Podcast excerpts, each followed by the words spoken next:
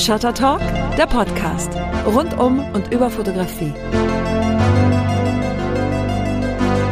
Von und mit Florian W. Müller. Herzlich willkommen zu einer neuen Folge Shutter Talk.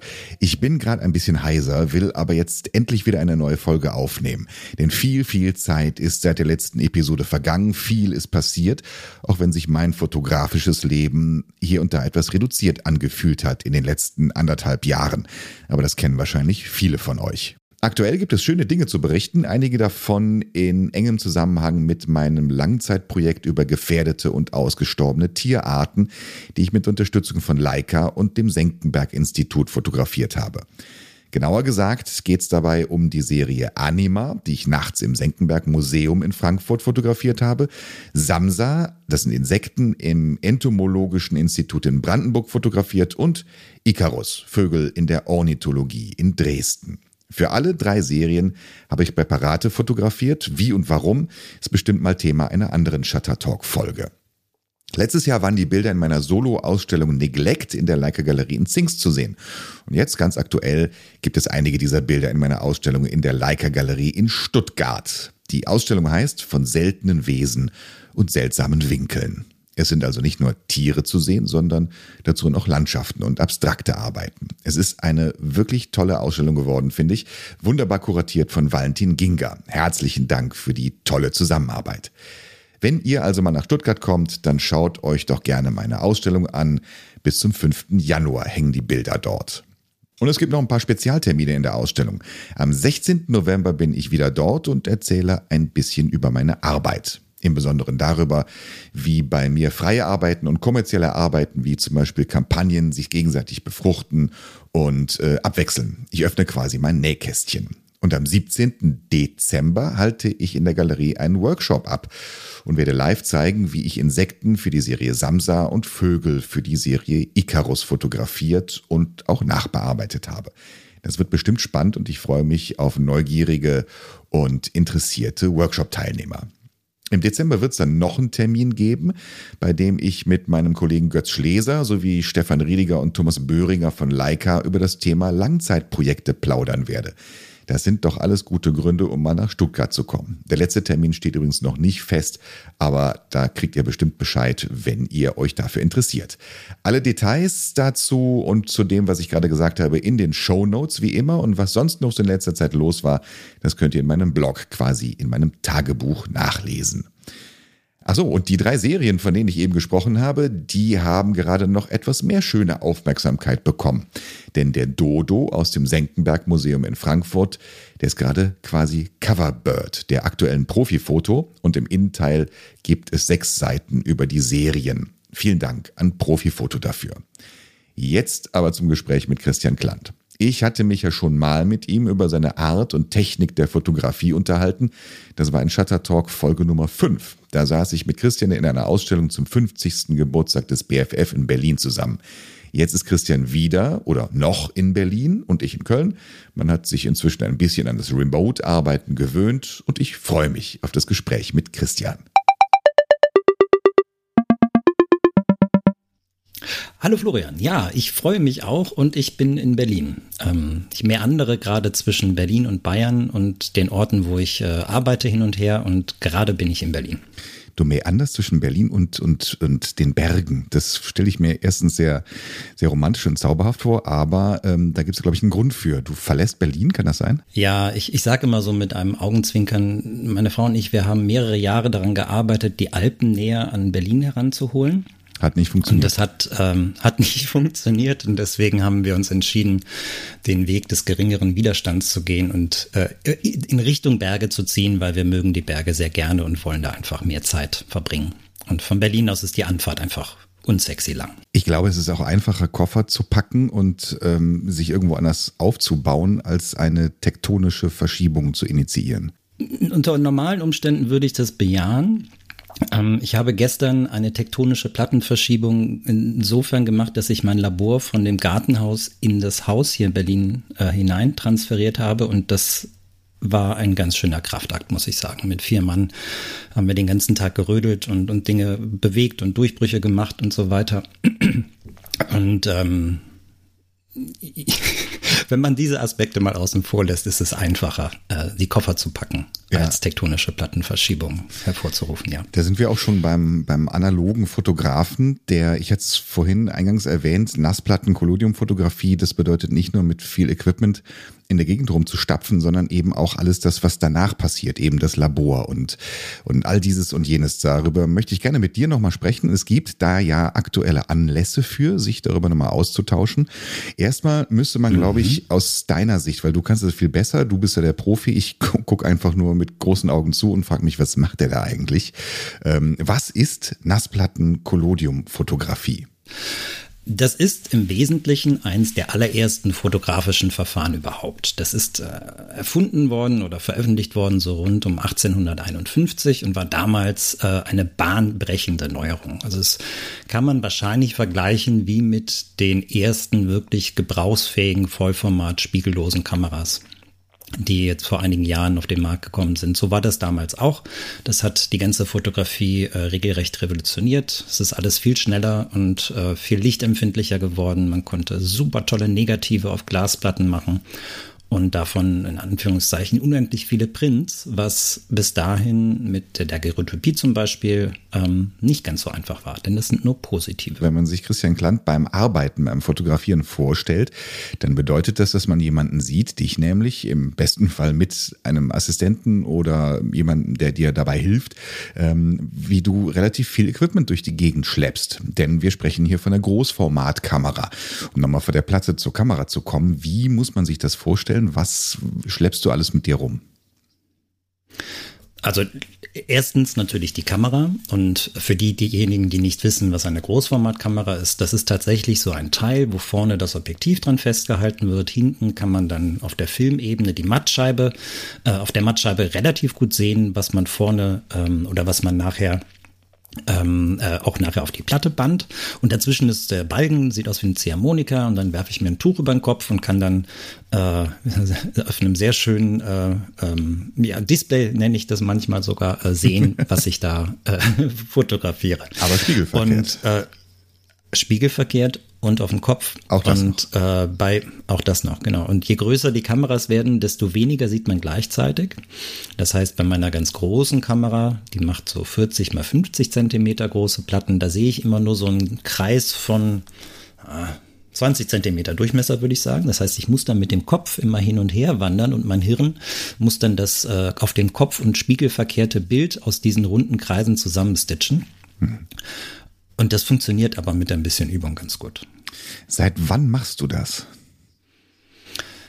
Ich mache das seit ungefähr zehn Jahren. Ich müsste mal genau nachgucken, aber es geht jetzt so ziemlich, ziemlich auf die zehn Jahre zu. Ich frage das deshalb, weil ähm, du mir neulich in einem Gespräch gesagt hast, äh, da haben wir über, über Schwarz-Weiß-Fotografie gesprochen und du meintest, dass du, du denkst in Schwarz-Weiß, du siehst in Schwarz-Weiß, also ich nehme mal an, auf die Fotografie bezogen natürlich. Wie lange äh, dauert so ein Prozess, dass man sich quasi mit der Kamera auf einer visuellen Ebene ähm, verbindet und nicht mehr, nicht mehr so viel nachdenken muss? Und das ist quasi ein Automatismus Realismus ist, dass du das Bild, was du da auf der Mattscheibe in Spiegel verkehrt und auf dem Kopf siehst, dass du das nicht mehr aktiv umdrehen musst im Kopf, sondern dass du, dass du auch so sehen kannst. Das Gehirn ist ja zu den fantastischsten Dingen möglich. Ähm, wie lange hat das gebraucht? Mm, also ein paar Jahre waren das schon. Am Anfang und da schmunzel ich über mich selber, habe ich hinter der Kamera gestanden und habe den Kopf, ich mache das jetzt mal gerade, das könnt ihr nicht sehen, aber das könnt ihr euch vielleicht vorstellen, habe den Kopf probiert dann auf den Kopf zu stellen, damit ich das dann irgendwie doch richtig rumsehe. Und die meisten Leute, die das nicht gewohnt sind und wenn ich meine Ausstellung mal eine solche Kamera aufbaue oder draußen mich jemand auftrifft und ich sage, hier kannst du mal durchschauen, da machen die das alle ganz mhm. instinktiv. Und das habe ich irgendwann nicht mehr gemacht und das war der erste Schritt der, des intuitiveren Arbeitens. Der zweite ist, dass ich ähm, gelernt habe, mir einen Filter ins Hirn zu pflanzen, der so sieht wie das Verfahren. Und das mhm. ist so, wie du sagst, schwarz-weiß, aber ähm, noch mit einer ähm, Erschwernis, denn das Fotograf, äh, das Verfahren ist im Fachjargon sagt man orthochromatisch, das heißt, es ist rotblind. Mhm. Das bedeutet, dass alles, was rot ist, ähm, ziemlich dunkel wird, bis zu schwarz. Ähm, alles, was grün ist, viel, viel dunkler wird. Und alles, was blau ist und violett, viel, viel heller. Mhm. Das heißt, man, man verzerrt die Tonwerte ganz arg. Und das ist in der Landschaftsfotografie äh, so, dass man da äh, das wirklich lernen muss, auch zu sehen. Und bei Menschen ist es so, dass visuell Hauttöne, die jetzt im Digitalen völlig identisch wären, da bräuchte man nichts dran zu drehen, ähm, bis zu eine Blende unterschiedlich äh, nachher auf meinem Verfahren abgebildet werden. Und das muss man alles lernen zu sehen, zu antizipieren und dann mit in die Bildaufbauten auch mit anfließen zu lassen. Und wenn das automatisch läuft, ähm, dann fängt das eigentliche Fotografieren erst richtig an. Das heißt, du stehst, wenn du in einem, im Wald stehst oder sagen wir mal einen Wald fotografierst, bei dem auch Himmel zu sehen ist, siehst du vor deinem Auge schon, welche Farbwerte nachher als schwarz-weiß übersetzt besonders stark aussehen oder besonders hell oder besonders dunkel aussehen. Ähm, was fotografierst du denn? Als ich angefangen habe, mit dem Nassplattenverfahren zu arbeiten, habe ich fast ausschließlich Porträts fotografiert. Ähm, zur damaligen Zeit war das einfach mein ähm, mein Schwerpunkt. Ich habe auch im digitalen Bereich äh, viel Porträts fotografiert, im Businessbereich. Ähm, und dann war das für mich äh, einfach nicht nur klar, sondern es war auch so, dass ich etwas gesucht habe, um in Anführungszeichen das perfekte Porträt zu machen. Und das habe ich, dieses Verfahren, was mir das ermöglicht, ähm, habe ich durch das Nassplattenverfahren tatsächlich auch gefunden. Dann habe ich ein großes Porträtprojekt gemacht, 100 Menschen fotografiert, pro Person nur ein Bild gemacht, habe ein Buch daraus gemacht, mein erstes. Und dann musste ich ausbrechen. Äh, ausbrechen aus meinem Atelier, ausbrechen aus meiner Dunkelkammer und habe gesagt, so, ich muss jetzt raus in die Natur und ähm, wollte dann Orte fotografieren, ähm, wo ich einfach meine mobile Dunkelkammer dann oder eine mobile Dunkelkammer mitnehmen musste, denn die musste ich mir erstmal organisieren. Das ist nicht so, dass man jetzt äh, zu Photo Impacts oder zu äh, Calumet geht oder zu wem auch immer und dort mhm. sagt, ich hätte jetzt gerne mal dies und jenes und welches. Na, das so einfach ist es nicht. Ähm, es wird zunehmend einfacher, aber die meisten Sachen muss man sich äh, entweder arg gut überlegen, Dinge ausprobieren oder von anderen abschauen. Mhm.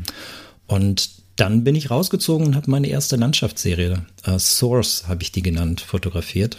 Und das war ähm, ein Beginn von einem Genre, das ich bis dahin nicht habe bespielen können. Warum? Ähm, ich glaube, ich war mit digitalen Techniken nicht in der Lage, mich so auf eine Szenerie einzulassen, dass ich dann im Umkehrschluss bereit war, ein gutes Bild davon zu machen. Also das hieß konkret, ich bin auch als äh, mit meiner digitalen Kamera draußen unterwegs gewesen und wollte mal ein gutes Landschaftsbild machen, aber die Ergebnisse waren äh, äh im besten Fall ähm, mittelmäßig. Also ich, ich habe mich da nicht äh, selbst äh, in keinster Weise inspiriert. Und das hat sich dramatisch geändert nachdem ich angefangen habe, mit dem Nassplattenverfahren draußen zu arbeiten. Und das hat mich sehr glücklich gemacht. Warum ist das so, glaubst du? Also um, was ist, was ist dieser, was ist der Effekt, der die Bilder in deinen Augen und in deinem Kopf anders erscheinen lassen, im Gegensatz zu den digital erstellten oder? Also ich, zwei Aspekte sind mir da, also die stechen für mich hervor. Ähm, der erste ist Entschleunigung. Ähm, was passiert, wenn ich meine innere Geschwindigkeit, mein ganzes Handeln so weit herunterdrossle, dass ich vielleicht nur ein oder zwei Bilder pro Tag mache? Hm. dann passieren Dinge wie, oder, dann, oder die, die meisten Dinge, das sage ich immer, die meisten Dinge passieren bei mir dadurch, dass ich sie gar nicht erst tue. Wenn ich eine Kamera habe, die 50 Kilo wiegt mit Stativ und Stativkopf und einem Objektiv dran, dann überlege ich mir das sehr wohl, wo ich die hinstelle. Das heißt, ich gehe nicht dahin und mache mal so eine Aufnahme und noch eine Aufnahme und noch eine Aufnahme und dann vielleicht nochmal hochkant und so. Nee, ich überlege mir das im Vorfeld sehr, sehr gut. Das heißt, äh, mein, mein Kopf ähm, arbeitet auf Hochtouren. Das äh, sieht vielleicht mein Assistent, der weiß, was bei mir im Hirn alles so vorgeht. Und, speziell dann, wenn ich aufhöre zu reden, dann weiß er, aha, der Klant fängt an zu fotografieren.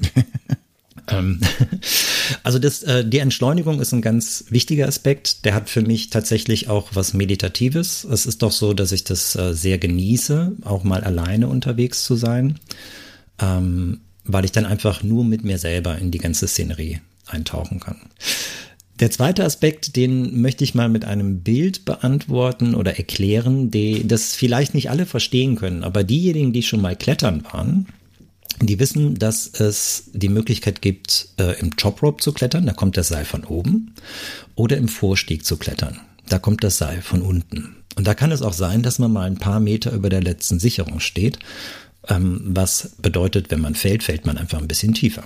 Wenn das Seil von hm. oben kommt, ist man eigentlich, da kann nicht viel passieren. Dann macht es plümp und ein bisschen Seildehnung und alles ist gut. Für mich ist das Gefühl des Kletterns hm. elementar unterschiedlich, ob ich im Nachstieg oder im Vorstieg bin. Und das Fotografieren mit dem Nassplattenverfahren, dieses äh, so archaisch analoge Arbeiten, ist für mich wie die ganze Zeit im Vorstieg unterwegs sein. Ich habe ganz andere Bewegungen. Ich bin viel konzentrierter. Ähm, ich kann jetzt nicht fallen, wie das beim Klettern der Fall ist. Ne? Also ich kann mir jetzt nicht physisch wehtun. Nichtsdestotrotz ähm, ist der, die Fokussierung auf das, was ich tue, eine ganz andere. Und das hilft mir und meinen Ergebnissen. Das bedeutet also jetzt auf moderne Fotografie mal übersetzt, du, bei dir kommt erst das Editing und dann das Fotografieren. Also du editierst im Kopf die, die Szenen, die Bilder, die Möglichkeiten, das Licht, äh, was auch immer, alles, was dazugehört und fotografierst dann erst und nicht wie es sonst ist. Man fotografiert mehr, ne, und nimmt vielleicht verschiedene mhm. Blickwinkel, Perspektiven, Ecken, Möglichkeiten mit, Tageszeiten, was auch immer, und entscheidet sich am Ende dann für das eine Bild. Und du entscheidest dich vorher für das eine Bild, für das du deine Kamera dann aufbaust. Exakt so ist es. Und ich nehme da noch gewisse Gestaltungselemente mit rein, wie zum Beispiel unterschiedliche Objektive. Das ist sowas wie mein, mein Photoshop-Toolset ähm, auf analoge Weise. Das heißt, ich habe ganz unterschiedliche Objektive. Manche sind sehr alt, manche äh, sind ultra scharf, manche sind ein bisschen softer, manche zeichnen das Licht im Hintergrund äh, auf eine sehr romantische Weise auf. Und so kann ich quasi alleine durch die Optik, die ich an die Kamera mache, äh, einen großen Einfluss auf die Bildwirkung haben. Jetzt kommen wir zu der Aber-Frage. Halt ja. Jetzt kommen wir zu der Aber-Frage. ähm, beschneidet dich das denn nicht in deinen Möglichkeiten, spontan zu agieren? Also der Moment des, der, der, der Serendipity, also dass du spontan etwas siehst, eine, eine Szene, die vielleicht gleich nicht mehr so sein wird, kannst du ja dann nicht fotografieren, weil muss erst mal aufbauen. Wenn ich, es ist eine sehr gute Frage und äh, diese Tatsache hat mich im, im letzten Jahr äh, viel leiden lassen und ich probiere mal zu erklären, warum. Wenn ich jetzt alleine losziehe und Landschaftsaufnahmen mache, da beschneidet mich das gar nicht. Da ist das eine äh, sehr erfrischende Reduktion, ähm, die für mich zu guten Ergebnissen oder mich zu guten Ergebnissen führt. Wenn ich jetzt äh, relativ spezifische Dinge fotografieren möchte, wie zum Beispiel Wolken.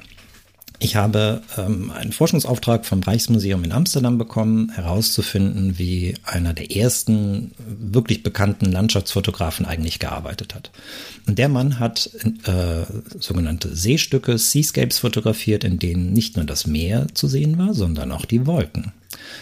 Und auch wenn über den dicke Bücher geschrieben worden sind, weiß keiner so genau, wie das gemacht worden ist. Und das äh, Schöne ist, dass er mit den gleichen Techniken damals gearbeitet hat, wie ich das heute tue. Und so äh, darf ich quasi in meinem Jargon einem der großen Meister auf die Schliche kommen. Ähm, und dazu musste, durfte, äh, sollte ich auch Wolken fotografieren. Und das ist tatsächlich nicht so einfach.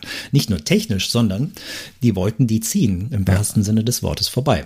Und wenn ich hier das sehe, dass jetzt eine tolle Wolke da ist und ich alles schon aufgebaut habe und sage, okay, dann bereite ich jetzt eine Platte vor. Dann dauert das ungefähr fünf Minuten, bis ich dann mit der Platte an der Kamera am Start bin. Weg ist und in die der Zeit sind die Wolken schon weg. Und das hat mich zum Teil äh, ähm, herausgefordert. Ich spüre, so. ich spüre deinen Schmerz. Und wir erinnern uns, ich will den, den technischen Aspekt nochmal raus, rausholen. Du hast es vorhin gesagt, das, was blau ist, erscheint nachher sehr, sehr hell. Das heißt, eine weiße Wolke auf blauem Himmel, wenn blau auch wieder sehr hell erscheint, das ist wahrscheinlich die technische Herausforderung. Ähm, ja, also jeder kennt das. Ich bin immer wieder fasziniert davon. Man guckt hoch, sieht irgendwie eine ganz besondere Wolke und denkt sich, da bewegt sich ja gar nichts ist ja wenig Wind heute. Und dann guckt man fünf Sekunden später hoch und es sieht komplett anders aus. Ähm, da bist du dran mhm. an diesem, diesem Projekt gerade noch? Ich habe jetzt gerade ähm, anderthalb Wochen ähm, Abschlussexkursion hinter mir. Ich war zuerst, oder eigentlich waren es drei Stationen. Ich war in Zingst, ähm, wo ich eine Ausstellungseröffnung äh, hatte und bin noch ein paar Tage länger geblieben, habe dort an der Ostsee äh, mich auf Wolkenjagd gemacht, ähm, hatte auch einen ganz glücklichen Tag bin von dort aus äh, kurz nach Hause, ähm, habe eigentlich nur umgepackt und bin dann weiter in die Niederlande, um dort an der niederländischen Nordseeküste äh, auch Wolken zu fotografieren. Dort war ich drei, vier Tage ungefähr. Bin dann ruckzuck weiter wieder nach Zingst und war nochmal vier Tage dort.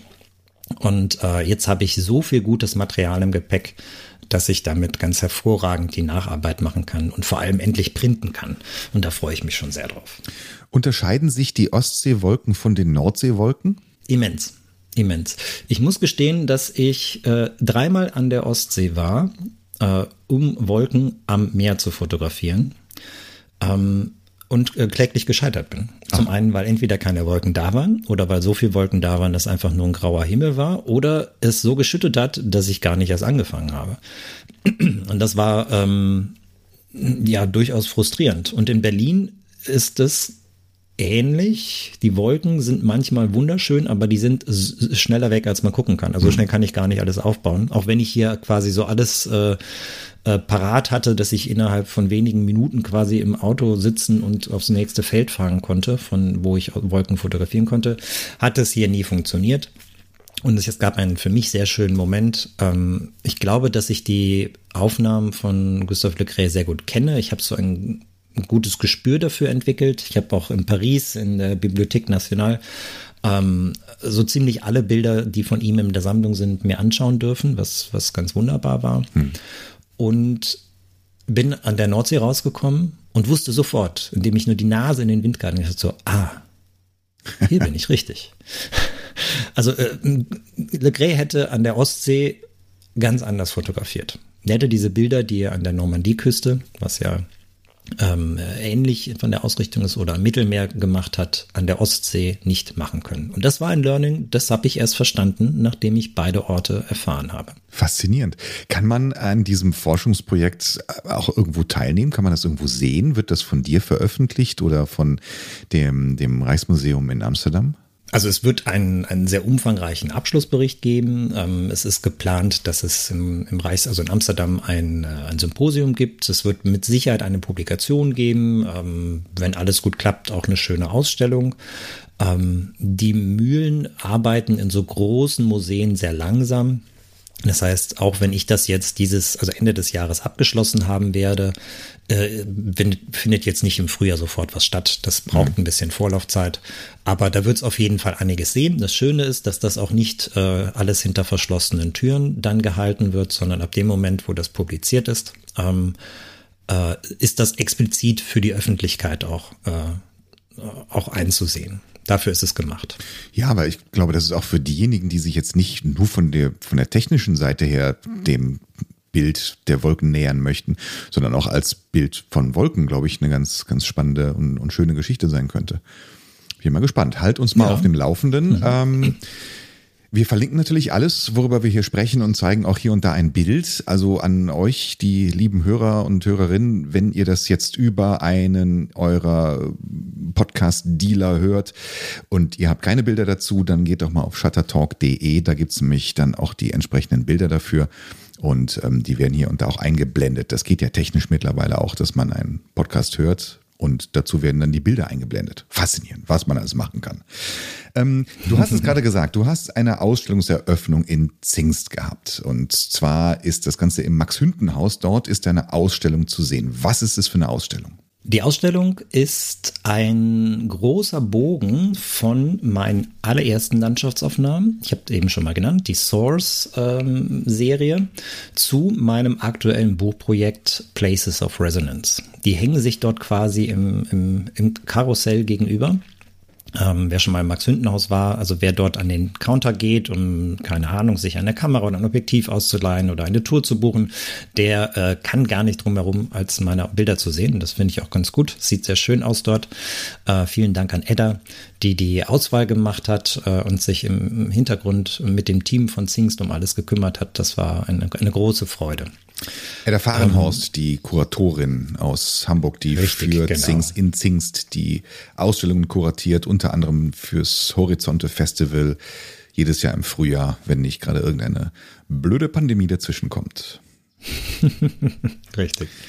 Ich habe hier eben jenes Buch liegen, das du gerade angesprochen hast, Places of Resonance. Das ist ein relativ mhm. langes Projekt gewesen. Wir haben uns schon relativ früh darüber unterhalten und ich habe damals gesagt, äh, und nicht nur deshalb, aber auch deshalb unterhalten wir uns ja auch jetzt nochmal, wenn dieses Buch raus ist, dann sprechen wir nochmal darüber. Und das tun wir nämlich jetzt.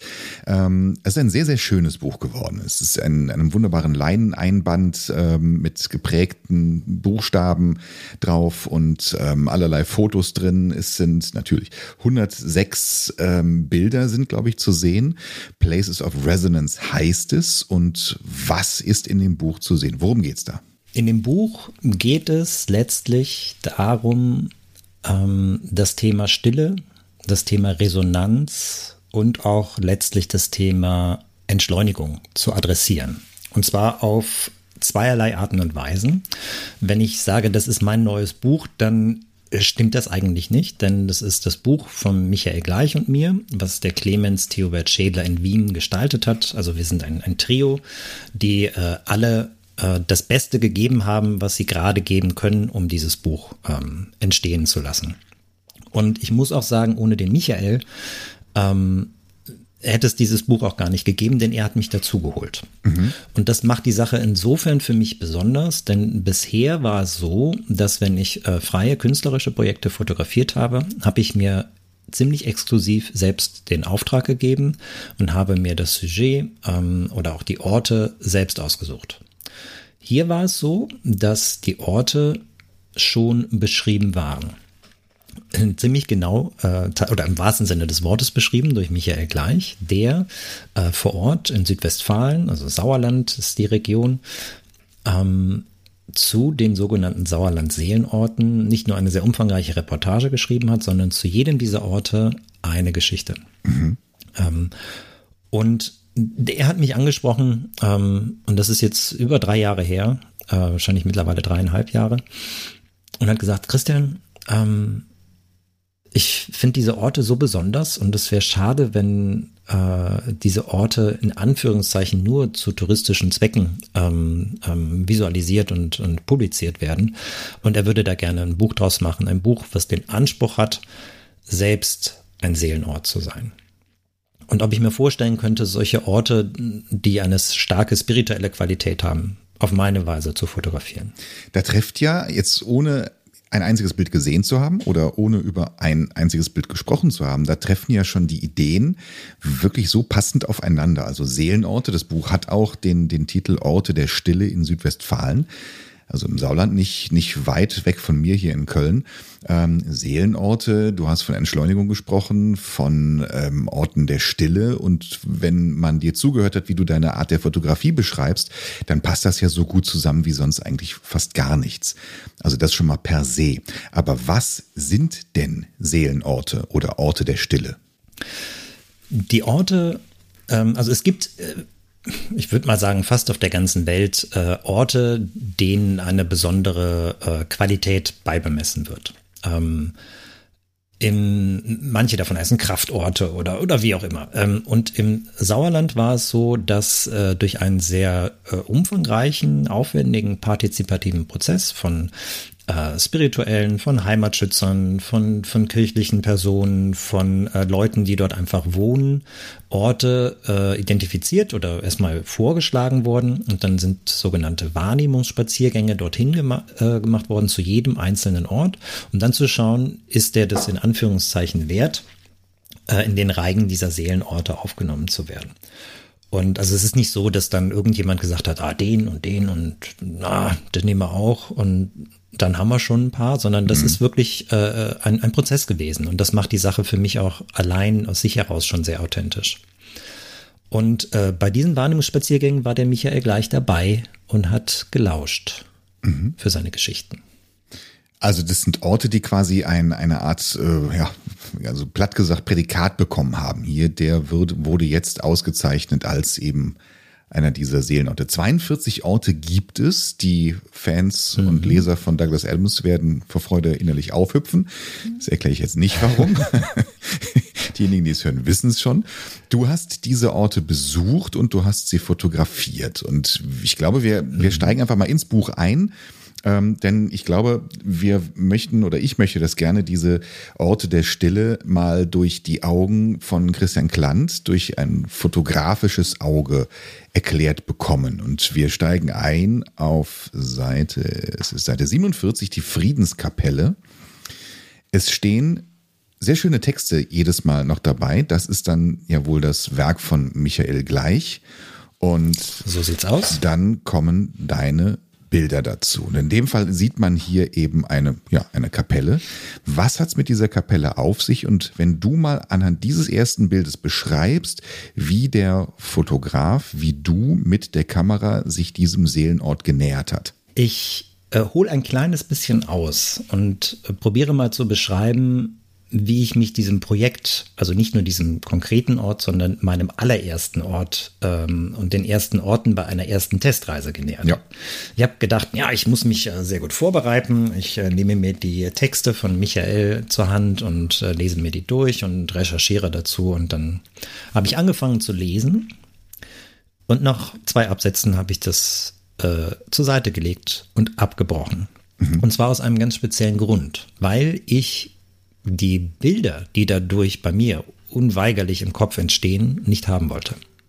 Ich wollte wie ein unbeschriebenes Blatt an die Orte kommen und selber erspüren, was sie mit mir machen.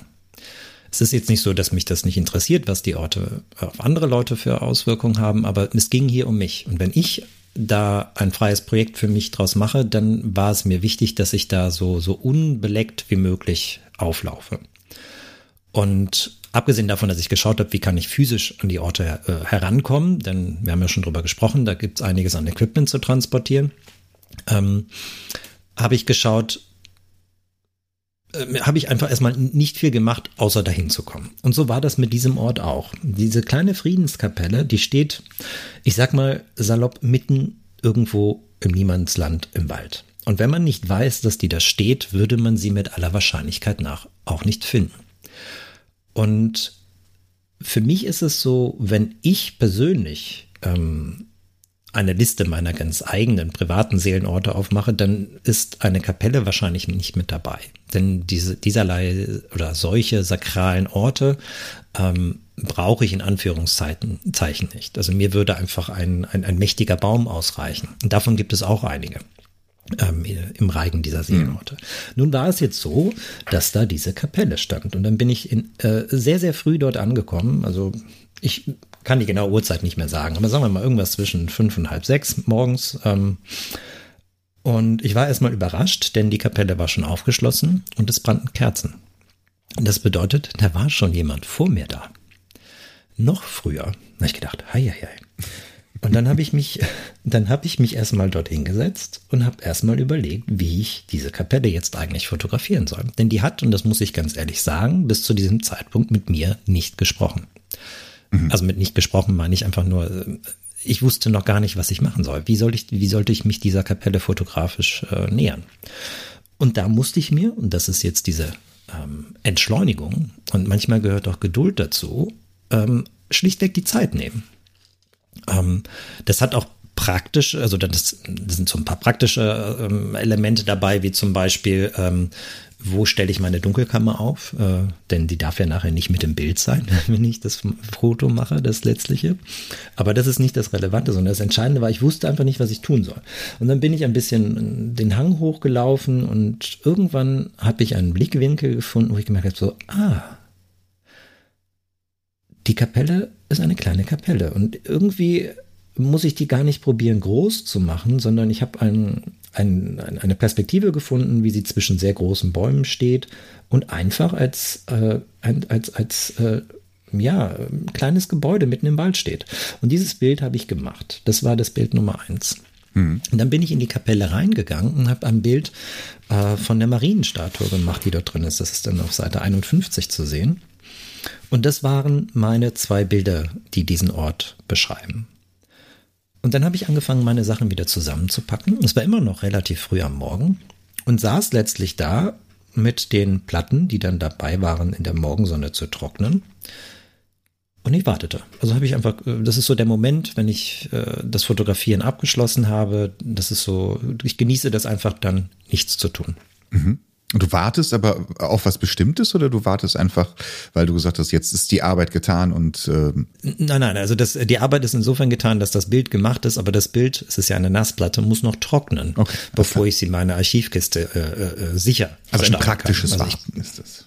Ein ganz praktisches okay. Warten, das ich aber probiere äh, wertzuschätzen und zu genießen. Und während dieses äh, wertschätzenden Wartens äh, fuhr ein Auto vor. Und ich habe mir schon gedacht, ach Mist, jetzt kommt irgendwie der Revierförster und ähm, erklärt mir, dass ich das hier eigentlich gar nicht machen darf.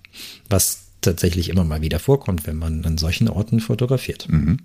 Ähm, und dann stieg jemand aus und fragte erstmal ganz, ganz neutral, was ich denn da mache. Und dann habe ich gesagt, ja, ich ähm, habe, habe diese Friedenskapelle fotografiert.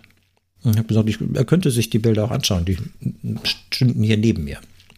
Und dann habe ich ihm die hingehalten und dann hat er sich die angeschaut und dann ist er still geworden und hatte eigentlich ein Tränchen in den Augen und meinte so, das ist für ihn ganz wunderbar, diese Kapelle so fotografiert zu sehen, denn er kommt jeden Tag dorthin. Für ihn ist diese Kapelle ein ganz besonderer Ort, in dem er innehalten kann, in dem er Beistand äh, bekommt und ähm, hat mir auch noch Geschichten von anderen Leuten erzählt, die dorthin kommen. Es gibt, gab zum Beispiel oder gibt einen recht bekannten Chirurgen, der dort in der Nähe ähm, praktiziert und immer wenn es eine sehr, sehr komplizierte Operation gibt, kommt dieser Chirurg zu dieser Kapelle mitten im Wald ähm, und besinnt sich dort, bevor er die Operation durchführt. Und ähm, das war für mich insofern besonders, weil ich als ersten Schritt für mich selber diese Kapelle erstmal erschließen musste oder durfte mir und nachher noch einen Kontext bekommen habe, der diese kleine, scheinbar unscheinbare Kapelle zu einem besonderen Ort für mich dann gemacht hab, hm. hat. Und das ist jetzt ein, ein Schlaglicht, ähm, was aber sehr schön beschreibt, worum es bei diesem Projekt geht. Ähm, es geht darum, vielleicht zu lauschen, und nochmal zu lauschen, ein bisschen Geduld zu haben und zu warten und zu schauen, was resoniert. Und das mag sein, dass das für Betrachter unterschiedliche Dinge sind. Und für mich war diese Resonanz, als ich dem Herrn dieses Bild von mir, also das Bild von der Kapelle gezeigt habe, das war so, das war so, das war so greifbar, stand so im Raum zwischen uns. Und das war ein, ein ganz wunderbarer Moment. Ich sag den Leuten immer, wenn sie fragen, was ist denn professionelle Fotografie. Ähm, sage ich immer, es gibt den großen Unterschied zwischen, zwischen jemandem, der nicht professionell fotografiert oder vielleicht einen professionellen Ansatz hat. Der sieht etwas, findet es schön und fotografiert es. Dann gibt es den Fotografen oder die Fotografin natürlich, die Person, die dann wiederkommt, weil man das sieht, was man vielleicht gerne fotografieren möchte, aber es passt irgendwas noch nicht. Das Licht nicht, der Winkel nicht. Man geht, wenn es ein Gebäude ist, versucht man einmal drumherum zu laufen und überlegt sich, wie sieht's von da aus, wie sieht's von da aus, wie sieht's um die Uhrzeit aus, vielleicht sogar um die Jahreszeit. Es gibt Bilder, die ich in der Eifel mhm. gemacht habe, da bin ich achtmal an einen Ort gefahren ohne ein einziges Bild zu machen, weil mir der Nebel nicht gepasst hat oder weil es zu wenig Nebel war, was auch immer. Das, was du gerade beschreibst, es ist ja quasi die, die Entschleunigung A auf die nicht auf die Spitze getrieben, aber ähm, intensiviert, aber B, und das ist das, was ich gerade versuche zu sagen, die Verbindung zu dem zu schaffen, was man fotografieren möchte. Also ähm, zu warten, du hast es eben beschrieben, da, da ist noch nichts passiert. Du hast noch keine Verbindung gehabt zu dieser Kapelle. Egal, was das jetzt für ein Ort ist. Ähm, und auf diese Art und Weise entstehen eben solche Verbindungen zwischen dem, was wir fotografieren und zwischen dem, ähm, was wir vielleicht auch über die Bilder transportiert haben möchten. Stimmt das? Das stimmt, das beschreibt es ziemlich gut. Und im Idealfall ist das, was ich ähm, äh, als Emotion oder als, als Zwischenkontext in ein Bild hineinfließen lasse, durch die Art und Weise, wie ich es fotografiere. Auch das, was die Betrachter dann, ähm, dann nachher erspüren. Also es gibt auch dazu ein kleines Beispiel. Ähm, das ist äh, am Kahlen entstanden. Da war das erste Mal ein WDR-Fernsehteam dabei, was mich begleitet hat. Ich bin noch ein zweites Mal begleitet worden. Und dann wollte ich natürlich, äh, dass das auch alles funktioniert und habe ein Bild gemacht ich blätter mal gerade, während ich spreche und äh, ähm, schau mal, welche Seite das ist. Ähm, ähm, war nämlich jetzt nicht abgesprochen, wir haben andere Orte abgesprochen. Na, wo haben wir es denn? Ähm, jedenfalls ist es eine Eiche, äh, eine, äh, eine Bank, die zwischen zwei Eichen steht. Ja. Und ich habe diese Eiche, also diese, diese, diese Szenerie so fotografiert, dass ich das Gefühl habe, ich möchte dem. Seite 78, vielen Dank, dass mhm. du das Buch äh, besser kennst als ich. nee, nee. Ähm, ähm, ja, sogar eine, eine wunderschöne Doppelseite. Ähm, ich habe das ganze Bild so gemacht, dieser schwarze Kreis drumherum ist eine Vignettierung durch das Objektiv entstanden, das eigentlich vom Bildkreis gar nicht groß genug ist dafür und ein paar andere technische Dinge, die ich da benutzt habe. Auf jeden Fall sollte da die Assoziation entstehen, dass das ein Ort ist oder eine Bank ist, auf die ich mich gerne setzen möchte, um zu erfahren, was dieser Ort zu bieten hat. Und dann habe ich äh, ein Experiment gemacht. Es kam nämlich eine Wanderin vorbei und die gefragt hat, was machen Sie denn da? Ähm, wie so Leute das dann manchmal tun. Und dann habe ich ihr das Bild gezeigt und ich habe äh, diesen Ort fotografiert und unter anderem diese Bank. Und habe sie gefragt, bei laufender Kamera, ähm, wie, bei laufender WDR-Kamera, nicht bei laufender, bei laufender WDR. Okay. genau. Und den hatte ich vorher natürlich erklärt, was ich die, mit diesem Bild äh, sagen möchte. Und dann ähm, fragte ich sie was, sie, was sie denn in dem Bild sieht oder was das Bild mit ihr macht. Und dann meinte sie, also es ist ganz wunderbar. Also ich möchte mich am liebsten jetzt auf diese Bank setzen und einfach mal eine Zeit lang da sein. Und da habe ich gedacht, ja, funktioniert doch. Ja, weil ich frage aus einem bestimmten Grund. Also A, habe ich das mit dem laufenden Kamera gefragt, weil der Prozess des Fotografierens bei dir ist auch jetzt teilweise mit Belichtungen von, von mehreren Minuten ähm, wahrscheinlich verbunden und äh, nicht nur die Sekunden. Das mhm. heißt, auch da läuft die Kamera ja in, in irgendeiner Art und Weise. Aber ähm, wir haben ja ein Buch vor uns und das Buch besteht eben, du hast es ja. gesagt, aus deinen Bildern und den Texten von Michael Gleich und ähm, das kann man eben mit Bild und Text sich zu Gemüte führen, aber du zeigst sie ja auch in Ausstellungen und jetzt aktiv auch in unter anderem in der Ausstellung in, in Zingst, korrekt? Ne? Die Bilder hängen auch dort aus mhm. den Seelenorten. Ähm, Richtig. Die, die, sollten ja auch im besten Fall für sich funktionieren, also ohne diesen textlichen Überbau. Ähm, und damit möchte man ja Bilder schaffen, das ist ja die Königsdisziplin, die eben ohne all das, was du gerade drumherum beschreibst, ohne deine Subjektivität, die dich mit den Bildern verbindet. Die Bilder müssen für sich und für einen ein Betrachter, der nicht neben dir steht und dem du all das erklären kannst, auch funktionieren. Ähm, hast du das auch im Kopf, während du die Perspektiven und die, die Bilder gesucht hast von diesen Orten? Ähm, das habe ich sehr wohl im Kopf und bei diesem oder bei einem so umfangreichen Buchprojekt, was äh, über drei Jahre fotografiert ist, habe ich noch viel, viel mehr im Kopf. Ich habe äh, sowas wie Anschlussbilder im Kopf, äh, die die Orte miteinander verbinden. Ich habe Subserien im Kopf, also es gibt insgesamt drei Motivserien, die man aus dem Buch herausholen könnte und nebeneinander zeigen kann. Ähm, ich habe unterschiedliche Bildstile im Kopf, unterschiedliche Looks von Objektiven, die ich dann zielgerichtet einsetze. Also da gibt's nicht nur einen roten Faden, der da durchgeht, sondern relativ viele. Und ähm, das hat insbesondere dann angefangen, Spaß zu machen, als das alles angefangen hat, äh, wie so eine Musik zu klingen. Und ich dann zu einem Ort komme und das alles äh, anfängt zu fließen. Das Wahrnehmen, das Fotografieren, das Umsetzen und ähm, es gibt dann letztlich auch nicht viel zu editieren, weil die Ausschussquote recht überschaubar ist. Es kann schon mal sein, dass ich ein Motiv ähm, äh, im ersten Schuss nicht so hinkriege, wie ich mir das vorgestellt habe. Dann mache ich eine kleine Korrektur und in der Regel passt das dann auch schon. Also es ist nicht so, dass von den jetzt grob 100 äh, Bildern, die da drin sind, ich irgendwie 500 gemacht hätte, was ja immer noch eine gute Quote wäre, sondern also wenn ich da 50 rausgekürzt habe, dann war das schon viel. Und dieses Rauskürzen, wir kennen das selber als Fotografen vom Editieren. Ähm, es manchmal sehr schwer. Manchmal ist es aber auch sehr einfach, wenn wir eben sehr viele Bilder haben und uns das Schöne rauspicken und sind sehr oft sehr unzufrieden mit dem, was wir gesehen haben und versuchen, also der, der Griff und der, ähm, ja, die, der Wunsch nach Perfektion ist ja immer relativ groß und, und relativ präsent.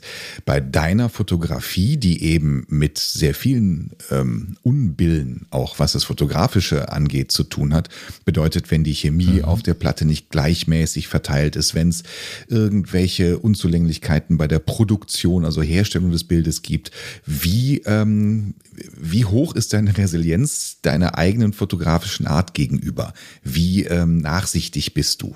Hm, das ist eine sehr gute Frage. Ich habe gelernt, nachsichtiger zu werden.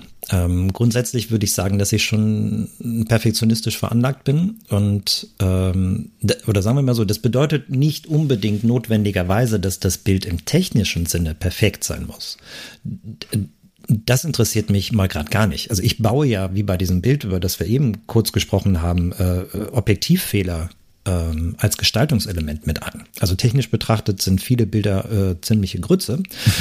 Aber äh, und ähm, für mich ist entscheidend, welche Wirkung ein Bild entfaltet. Und da, ähm, das muss schon passen. Also ich muss quasi vor Ort spüren, ob es das richtige Bild ist oder nicht. Wenn ich das Gefühl nicht habe, dann mache ich in der Regel, verändere ich noch was, ähm, bis ich dieses Gefühl habe. Das ist auch etwas, das kann ich häufig äh, mit Worten in dem Moment nicht beschreiben. Ähm, deswegen äh, rede ich auch da gar nicht viel und, und finde es auch, auch wenn ich grundsätzlich ein kommunikativer Mensch bin, eher störend, wenn dann Leute vorbeikommen, denen ich auch noch was erklären muss. Ähm, sondern äh, das ist ein sehr, sehr intensiver innerer Prozess. Also mhm. das geht sogar so weit, dass ich dann während der Belichtung anfange, quasi mit den Chemikalien zu sprechen und wir diskutieren gerade drüber, ob wir aus den zwei Minuten vielleicht doch zweieinhalb machen. Okay. Weil wir dann nachher mit einer leicht, leicht verkürzten Entwicklung ja doch zu einem recht schönen Gesamtergebnis kommen würden. Und wenn wir dann zu einer Konsensentscheidung kommen, dann, dann, dann, dann ist das in der Regel auch gut. Ich würde normalerweise fragen, ob es vielleicht an den Chemikalien liegt, dass du dann mit ihnen anfängst zu sprechen. Aber in dem Fall nicht. Nein, ich finde ich finde, ich finde diese Frage tatsächlich sehr spannend, weil ich weiß, wie du arbeitest, ich weiß, wie du an Projekte rangehst, ich weiß, wie, wie akribisch man natürlich auch, ähm, weil du, du mischst ja die Chemikalien selber an, äh, aus den Grundzutaten, mhm. um es mal ganz laienhaft darzustellen. Ich weiß, wie exakt man arbeiten muss, wie planbar das Ganze ist in dem Prozess, bis es zur Belichtung kommt. Und dann hat man ein Bild vor sich, was eben doch auch mit vielen unplanbaren Elementen versehen ist, wie, keine Ahnung, wie ein, wie ein Polaroid-Foto, wie Fotografieren auf abgelaufenem Film. Das kennen die meisten von uns auch, wie, ähm, keine Ahnung, aus der Hüfte geschossen und Street Photography, wo es auch Momente gibt, die einfach nicht reproduzierbar sind.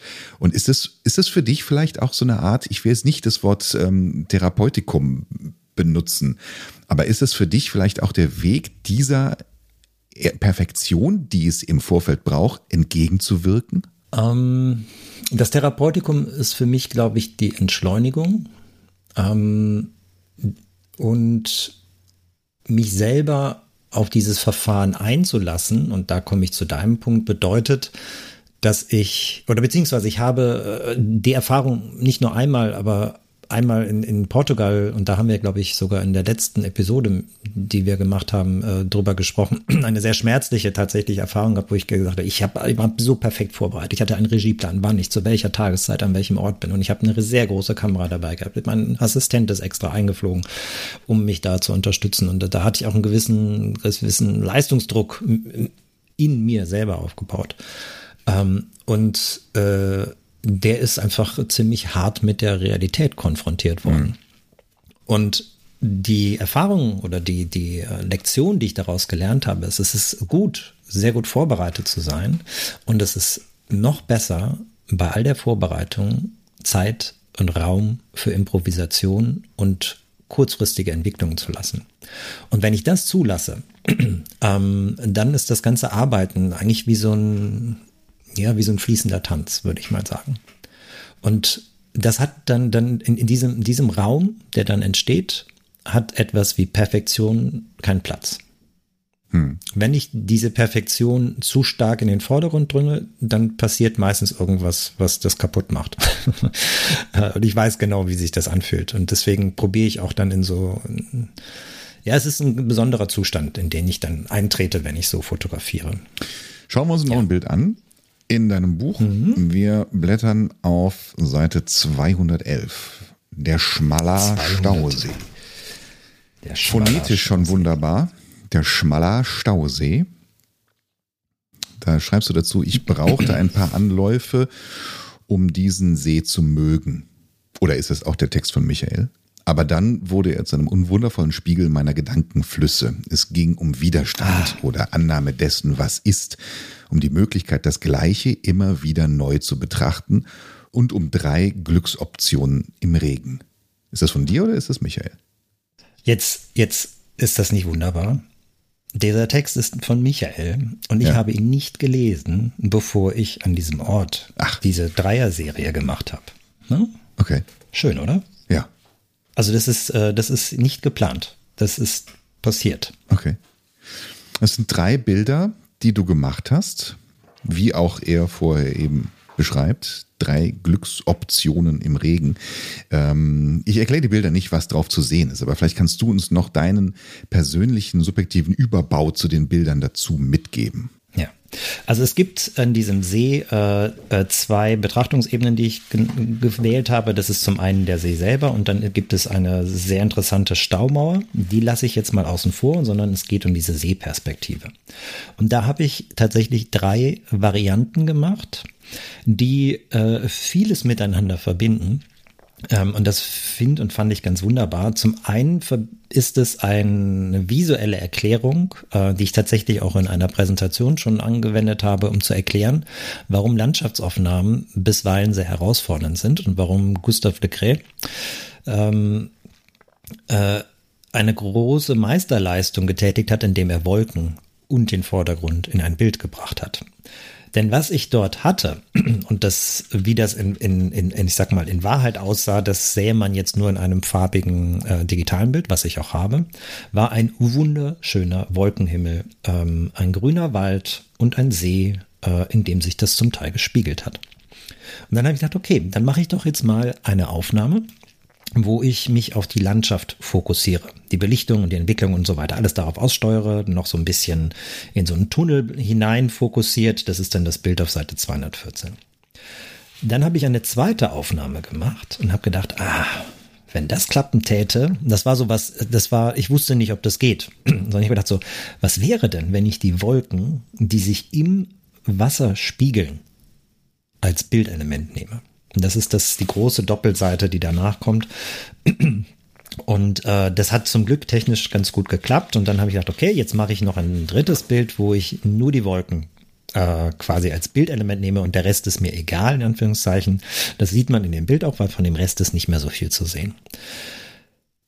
Jetzt könnte ich das technisch ein bisschen erklären, das ist mir aber auch hier gar nicht relevant, sondern das Entscheidende ist, dass man unterschiedlich auf den gleichen Ort schauen kann. Das ist der Kontext für das Buchprojekt. Mhm. Und ähm, dieser Kontext der Spiegelung ähm, und dass man quasi die Welt auf den Kopf stellt ähm, und das Thema Berührung ähm, habe ich jetzt durch dieses Bild, was auf der Doppelseite zu sehen ist, äh, in eine Gruppenausstellung äh, mit reingegeben vom BFF nächstes Jahr hier zum Monat der Fotografie wo es um das Thema Berührung geht. Und ich habe ganz lange überlegt, was ich dazu neu fotografiere. Und nachdem ich dann es geschafft habe, mich von dem Thema Porträts zu lösen, wusste ich, dass ich das Bild schon gemacht habe, nämlich dieses Bild hier, wo der Himmel äh, das Wasser berührt. Hm.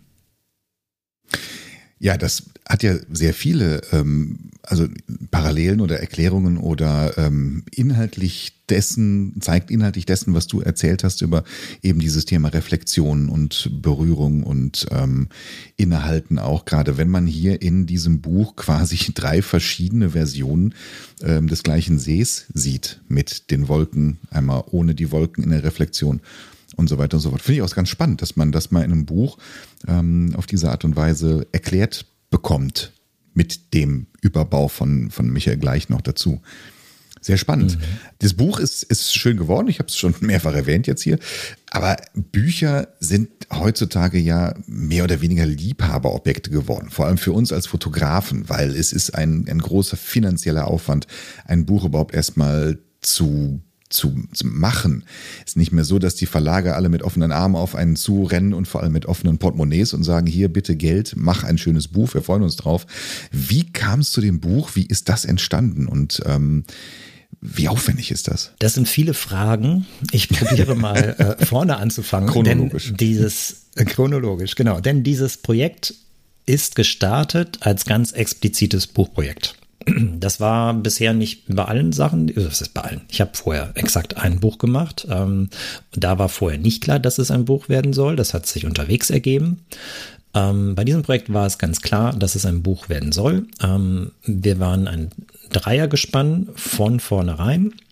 Der Clemens Theobert Städter, das ist der Gestalter, der in Wien sitzt. Der Michael Gleich, ein, ein, ein Journalist, ein Autor ähm, hier aus Berlin, der aber ursprünglich aus dem Sauerland kommt. Und ich als Fotograf. Und letztlich ist es so, dass wir von vornherein äh, zusammengearbeitet haben, auch schon in der visuellen Gestaltung, denn wir haben probiert, ähm, ich sag mal, eine Finanzierung aufzubauen. Zum einen für die Produktion selber und letztlich nachher für die, äh, also Produktion heißt die Fotoproduktion. Mhm. Die Texte waren im Wesentlichen ja schon fertig. Ähm, und das ist gar nicht so wenig. Das heißt, ich war insgesamt siebenmal dort. Ich habe hab sieben Reisen unternommen. Ähm, mit unterschiedlicher Länge zwischen drei Tagen und äh, anderthalb Wochen. Das heißt, ich war insgesamt, ähm, weiß es nicht, ich müsste das mal zusammenrechnen, aber es sind viele tausend Kilometer gewesen, die ich gefahren mhm. bin. Ich habe sehr viel Material verbraten dafür. Und letztlich ist es so, dass wir gemerkt haben, und da hat Corona uns einen sehr dicken Brocken in den Weg gelegt, ähm, dass wir das Buch genau dann weitermachen werden, wenn wir es selber stemmen. Das mhm. heißt, ich habe den gesamten Aufwand einfach aus meiner Tasche bezahlt. Mhm. ähm, kein Crowdfunding, kein, kein externer Nein. Finanzier, sondern selber. Nein alles selbst. Wow. Ähm, wir waren sehr gut vorbereitet. Wir haben Präsentationsmappen gemacht. Äh, wir waren zu Unternehmergesprächen eingeladen worden und dann wollten wir da zeigen, was wir vorhaben und wollten einfach äh, quasi die Leute inspirieren und sagen so, hey, macht dieses Projekt mit möglich. Und dann kam Corona und unsere teuren Präsentierung, äh, Präsentationsmappen sind nie zum Einsatz gekommen. Es hm. war zwischendrin auch mal anderthalb Jahre Pause, weil ich gesagt habe, ich kann gerade gar nicht fotografieren. Ich muss gucken, wie ich hier meinen eigenen Laden ähm, wieder ins Laufen kriege. Ich habe gerade auch gar nicht die Kapazitäten für ein freies Projekt. Und irgendwann ging es dann aber zum Glück wieder los. Das war für mich ein, ein, ein, ganz toller Moment, wo ich das Gefühl habe, ich fühle mich wie so ein Spitzensportler, der die ganze Zeit für Olympia trainiert hat, aber Olympia hat die ganze Zeit nicht stattgefunden. Und dann durfte ich irgendwann loslegen und mein, meine ganze PS auf die Straße bringen. Auch wenn der PS-Vergleich hier ein bisschen ja. hinkt. Und durfte wieder weiter fotografieren. Und ähm, dann fängt der Prozess dieses Buches eigentlich ja erst an, wenn alles fertig fotografiert ist. Mhm. Bei uns ist das so ein bisschen ineinander übergegangen. Das heißt, es gab schon ähm, Vorschaukapitel, bevor ich überhaupt fertig war. Und das ist und war ein, oder ist nicht mehr, es ist ein Prozess gewesen, der sehr intensiv war. Denn das ist auch nicht alles reibungslos äh, vonstatten gegangen. Es gab zwischendrin auch mal eine, eine Version, wo ich gedacht habe, so, hm, wie sage ich jetzt, dass äh, ich damit nicht zu glücklich und zufrieden bin?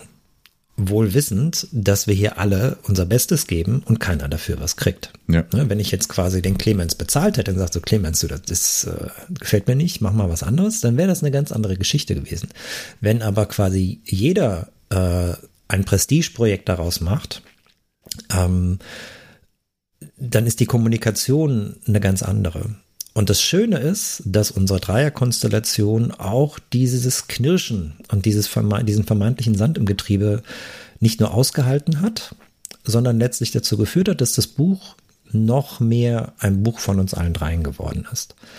Und der Prozess selber ist äh, so vielschichtig, wie ich ihn vorher nicht geglaubt hätte.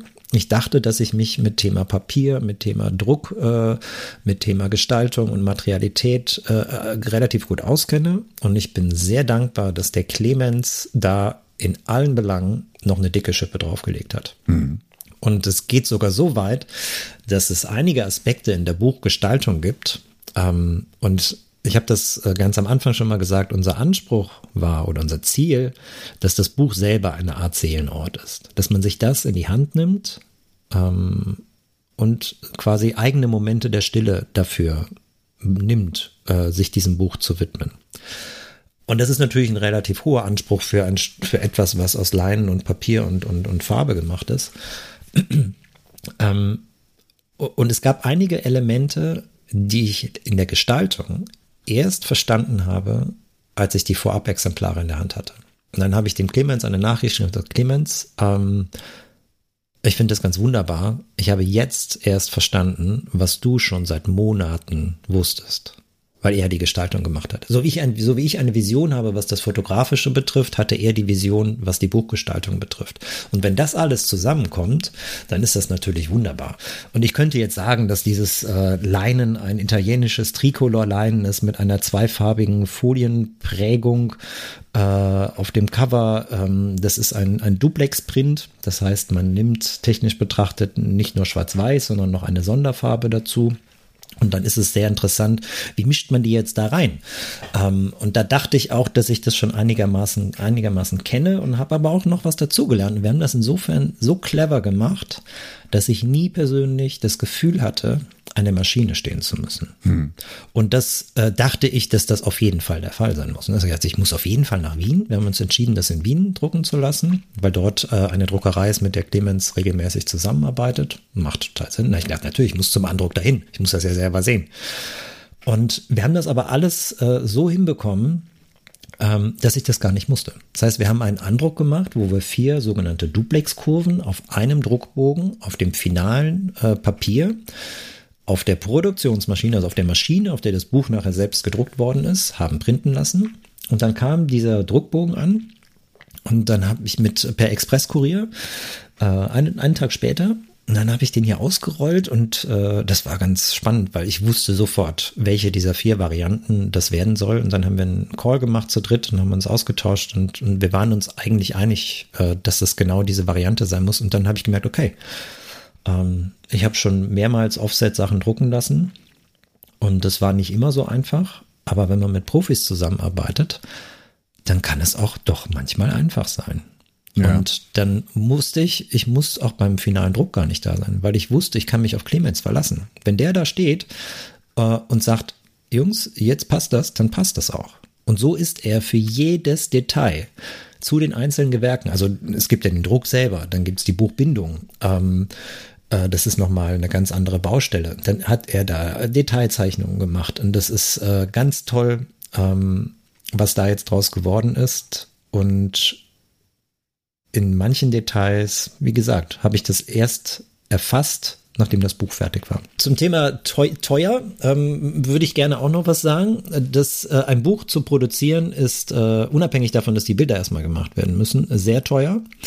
Und wir haben äh, uns viele Gedanken darüber gemacht, äh, wie dieses Geld für diese Buchproduktion reinkommen soll. Das haben wir letztlich auch selbst gestimmt, gestemmt und wir haben es auch im Eigenverlag gemacht. Mhm.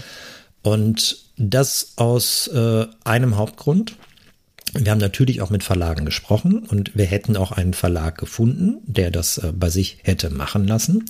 Und das läuft in der Regel so, dass man diesem Verlag ziemlich genau so viel Geld auf den Tisch legt. Ähm, das heißt, man kauft sich ein. Ja. Ähm, äh, wie der, das, unternehmerische Risiko, das unternehmerische Risiko dieser Buchproduktion ist. Das heißt, man kauft dem Verlag sein eigenes unternehmerisches Risiko ab. Und was kriegt man dafür? Ein paar Präsenzexemplare, also äh, Exemplare für sich selbst. Und ich muss sagen, das fühlt sich grundweg falsch an. Ja, es hat sich ja auch viel, viel geändert, also mit Selbstverlag und du hast ja trotzdem hier, das ja schon seit vielen Jahren kann man im Selbstverlag Bücher ähm, produzieren und du bekommst trotzdem eine ISBN, also eine, eine Standardbuchnummer und kannst dieses Buch ja, das wäre meine nächste Frage, jetzt auch in den Handel geben. Ist es im Handel erhältlich? Ist es limitiert auf 1000 Stück? Und ähm, inklusive 50 der von dir genannten nummerierten und signierten Künstlerexemplare mit dem Platin Palladium Print im Schuber. Ähm, gibt es das im Handel? Ist es irgendwo auslägig? Ähm, es gibt äh, die Möglichkeit, das zum Beispiel in Zinks zu kaufen. Das macht jetzt Sinn, weil dort auch meine Ausstellung ist. Ähm, wir haben lange überlegt, ob es, äh, ob wir den Aufwand auf uns nehmen wollen, das in den Buchhandel zu bringen. Ähm, bisher haben wir das nicht gemacht. Ähm, ganz einfach, weil wir quasi in Eigenregie selbst ähm, dann zu den einzelnen Buchläden hingehen müssten. Dann müssten wir denen fairerweise natürlich auch ein Stück von dem Kuchen des Verkaufspreises abgeben. Das ist ja auch in Ordnung. Ähm, letztlich ist es so, dass wir gesagt haben, wir machen den Vertrieb komplett selbst. Und bisher läuft das auch ganz gut. Es wird jetzt äh, äh, einige Buchrezensionen geben im Magazin, im Brennpunkt-Magazin ist äh, gerade relativ frisch eine sehr umfangreiche Rezension dazu rausgekommen. Ähm, kann ich sehr empfehlen, das mal zu lesen. Das war, ähm, das hat sehr gut getan, zu spüren, dass jemand sich äh, nicht nur dazu herabgelassen hat, einen redaktionellen Beitrag über das Buch zu machen, sondern da hat jemand dieses Buch wirklich verstanden und dann einen sehr schönen äh, Rezensionstext dazu geschrieben. Super. Und ich glaube, das ist nicht der letzte. Ich weiß schon, ähm, ich will jetzt keine Namen nennen, ich weiß schon von drei anderen ähm, Redaktionen, die dazu auch etwas bringen werden. Ja, hier, Shuttertalk. Stimmt, genau. Ja. Wir tun das gerade auch. Ja. Ja, Finde ich super. Also es ist weit entfernt von dem, was man äh, Coffee Table Book nennen würde, ähm, weil es tatsächlich, man, du hast es eben so schön gesagt und ich kann es bestätigen, man taucht in dieses Buch auch ein. Und ähm, es ist kein, kein Buch zum Blättern, sondern es ist ein Buch zum, zum Lesen und zum Gucken und zum Eintauchen eben. Wunderbar. Du kannst natürlich auch von deinen Bildern äh, Vergrößerungen herstellen, indem du die, den analogen Prozess mit der digitalen Welt zusammen verbindest und quasi Best of Both Worlds äh, benutzt. Das machst du auch, oder? Das mache ich auch. Ähm, das äh, muss ich in Anführungszeichen sogar machen, wenn ich ein Bild auf Instagram zeigen möchte, um mal die, mhm. äh, die, äh, das andere Ende des Spektrums zu nennen.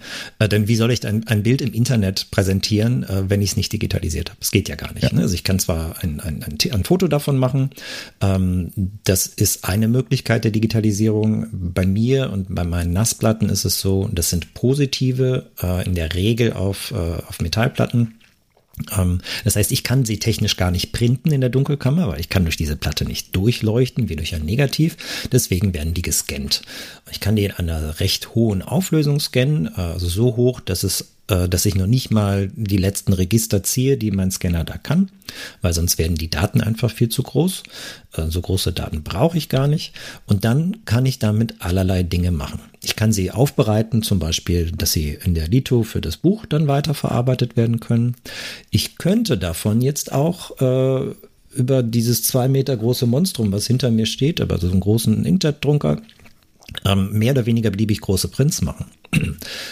Das tue ich aber nicht. Ich mhm. gehe da ähm, einen recht umständlichen Weg, der diese ganze Philosophie des Analogen, äh, über die wir ja gerade schon recht ausführlich gesprochen haben, in, das, in die Gestaltung des Prints mit einfließen lässt. Und das mache ich auch ganz bewusst.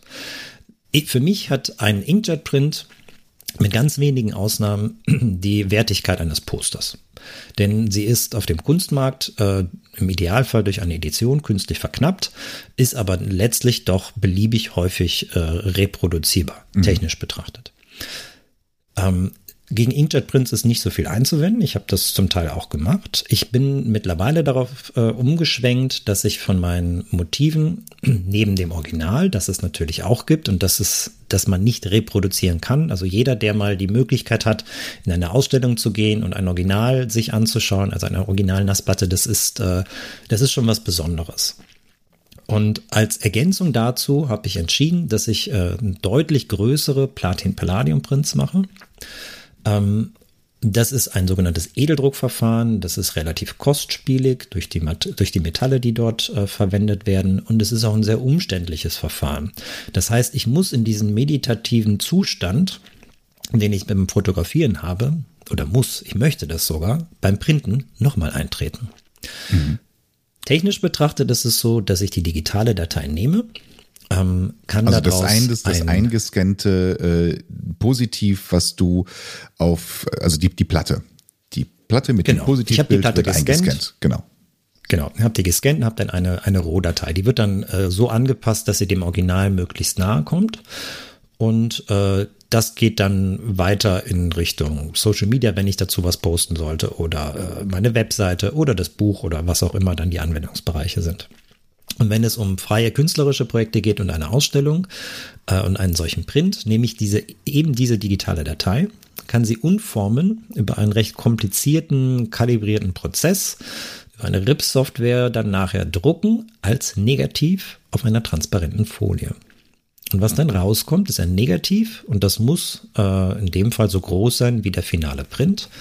Ähm, bei den Bildern aus dem Places of Resonance Buch ähm, sind die Negative dann 52 mal 72 Zentimeter groß, was äh, bedeutet, dass sie genau auf einen äh, Bogen dieses wunderschönen Papiers mit Büttenrad draufpassen.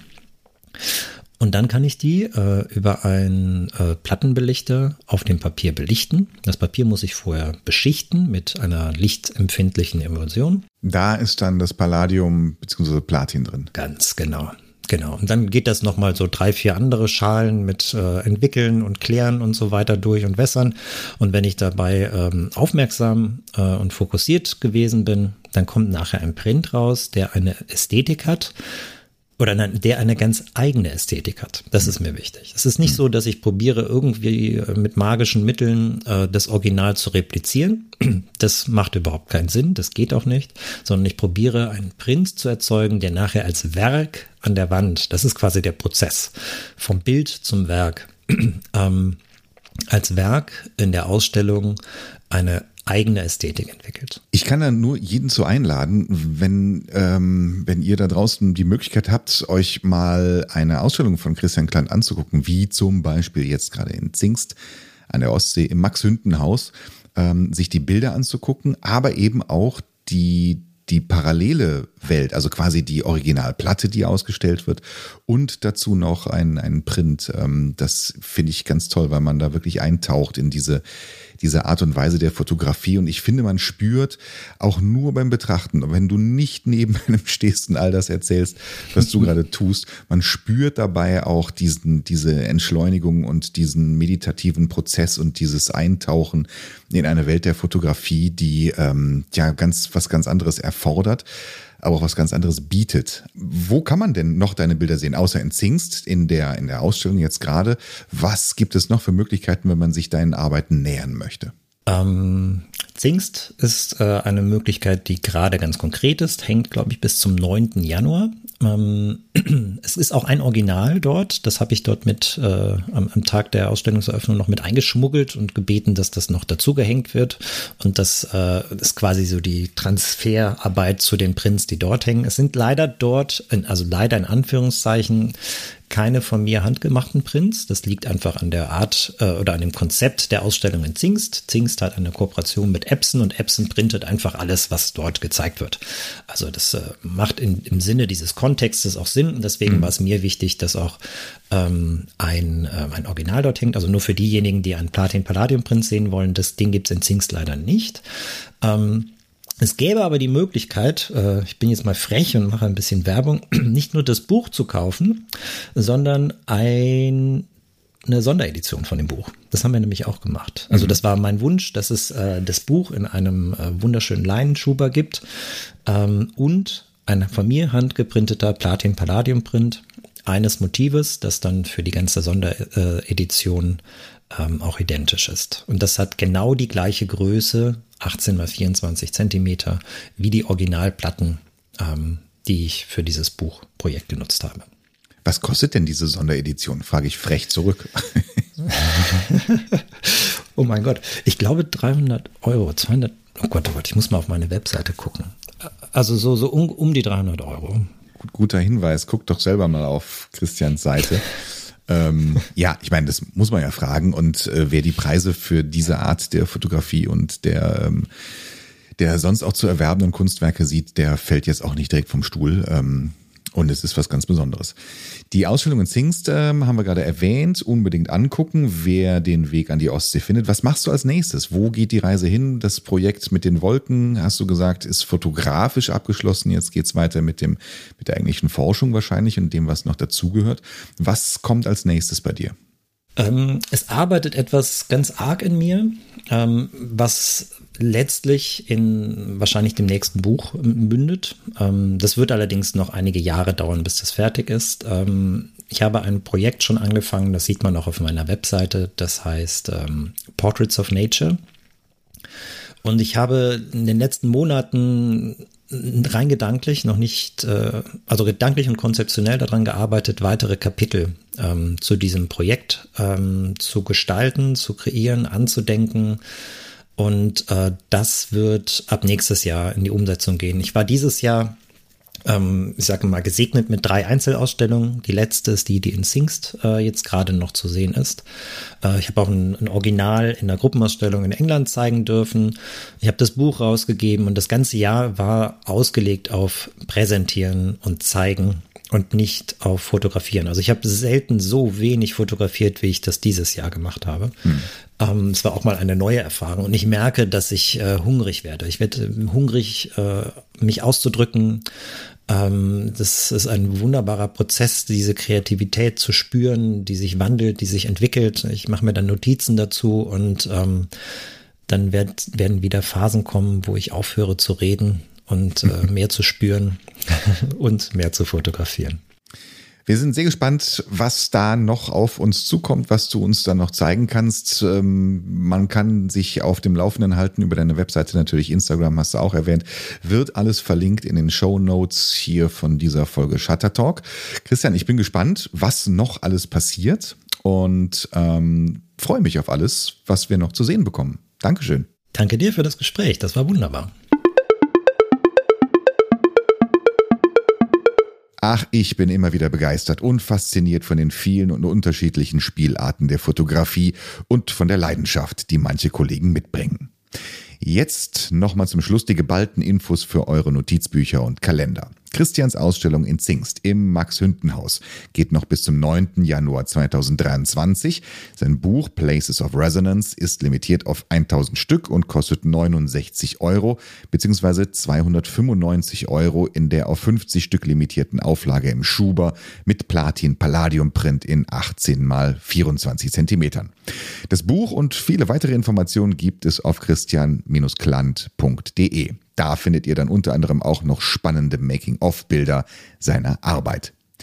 Meine Ausstellung von seltenen Wesen und seltsamen Orten hängt bis zum 5. Januar 2023 in der Leica Galerie in Stuttgart. Am 16. November gibt es dort meinen Vortrag zum Thema Kunst und Kampagne und am 17. Dezember meinen Workshop. Und noch einen weiteren Termin im Dezember. Wer da Bescheid haben möchte, schreibt mir schnell eine E-Mail.